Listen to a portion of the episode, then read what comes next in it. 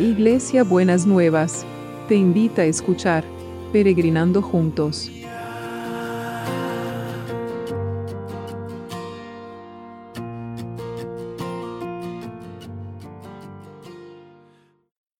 Buen día peregrinos, ¿cómo andamos en este lunes que para nosotros los argentinos es feriado porque es el Día de la Patria? Así que, pero en esta cuarentena los feriados parecía que se pasan de largo. En esta semana nos vamos a estar preparando para el domingo que viene, que es eh, la fiesta del Pentecostés, la venida del Espíritu Santo. Así que en esta semana vamos a ir meditando sobre la realidad del Espíritu Santo en la vida de cada uno de nosotros que tenemos a Jesús en nuestro corazón. Y dice el Evangelio de Lucas, el capítulo 14, cuando Jesús anuncia eh, la venida del Espíritu Santo, lo llama de esta manera. Les dice, yo les pediré al Padre y Él les dará otro abogado defensor, quien estará con ustedes para siempre. Me refiero al Espíritu Santo, quien guía a toda verdad. El mundo no puede recibirlo porque no lo busca ni lo reconoce, pero ustedes sí lo conocen, porque ahora Él vive en ustedes y después estará en ustedes. Y sigue y dice, les digo estas cosas ahora mientras todavía estoy con ustedes. Sin embargo, cuando el Padre envíe al abogado defensor como mi representante, es decir, al Espíritu Santo, Él les enseñará todo y les recordará cada cosa que les he dicho. Les dejo un regalo, paz en la mente y en el corazón. Y la paz que yo doy es un regalo que el mundo no puede dar. Así que no se angustien ni tengan miedo. otras eh, traducciones de la Biblia dicen que vendrá el consolador. Es otro de los nombres del Espíritu Santo, pero me gusta mucho este que es el abogado defensor como mi representante, el representante de Jesús. ¿Qué significa? ¿Qué hace un abogado defensor? El que conoce todas nuestras luchas, las que tenemos que llevar a los tribunales y nos defiende y nos representa ante el juez. Y el abogado defensor, que es el Espíritu Santo, nos eh, defiende de las acusaciones que vienen de afuera, nos defiende de los temores.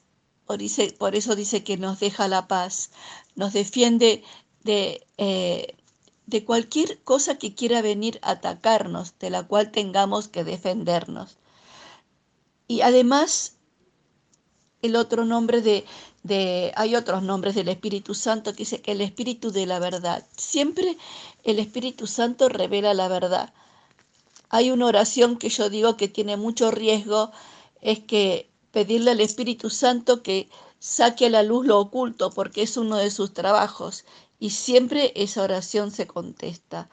Pero en esta mañana quiero que pensemos cómo nos vamos a preparar para recordar la venida del Espíritu Santo y para poder sentir que vamos como a seguir recibiéndolo de nuevo. Ya lo tenemos, ya está con nosotros, pero los que confesamos a Jesús como nuestro Señor, pero es como una un re-recibimiento, que podamos sentir este re-recibimiento, que estamos esperando este espíritu que nos defienda, que nos proteja, que sea nuestro abogado, que sepa enfrentar, que ponga en nosotros los argumentos para las batallas cotidianas, los argumentos para los pensamientos que están que nos distorsionan, que nos acusan, que, que, que nos someten que, no nos, que nos impiden crecer, que nos impiden creer, que nos impiden sobre todo aquellos pensamientos y aquellos sentimientos y aquellos vacíos que nos cuestan creer el amor del Dios Padre.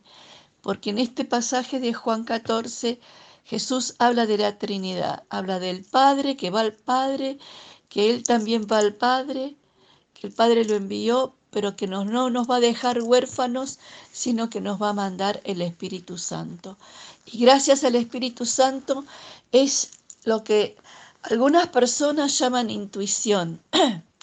Pero los cristianos sabemos que esos susurros que nosotros sentimos en nuestro corazón y a veces esas palabras, esas advertencias tienen que ver con el Espíritu Santo, que el Espíritu Santo se revela, nos muestra la verdad, nos acompaña, nos sostiene. Es nuestra guía, es el que está con nosotros todo el tiempo y nos deja la paz como ninguno otro puede darla. En esta mañana que podamos prepararnos, que podamos sentir a ese defensor, que cuando vengan palabras que quieran venir a acusarnos, cuando vengan sentimientos que quieran venir a debilitarnos, cuando vengan noticias que quieran ponernos en, en temblar, cuando vengan dudas, que nosotros podamos decir, mi abogado defensor va a hablar con vos, duda, y te va a decir que estás vencida. Mi abogado defensor está hablando con vos, temor, y te va a decir que estás vencido. Mi abogado defensor va a hablar con vos, acusador, y te dice que estás vencido. Señor, en esta mañana te damos gracias por el Espíritu Santo, por el abogado defensor, el consolador, el representante de Jesús que viene y no nos deja huérfanos. Y queremos, Señor, que este Espíritu Santo se manifieste en nuestro país, se manifieste en cada circunstancia donde necesite la defensa, se, se, manifieste en el trabajo para defender el trabajo como una bendición de Dios, se manifieste en la salud para defender la salud como una bendición de Dios, se manifieste en los que están trabajando, Señor, y están expuestos a este virus, como, como un defensor de la vida y de la salud y la protección.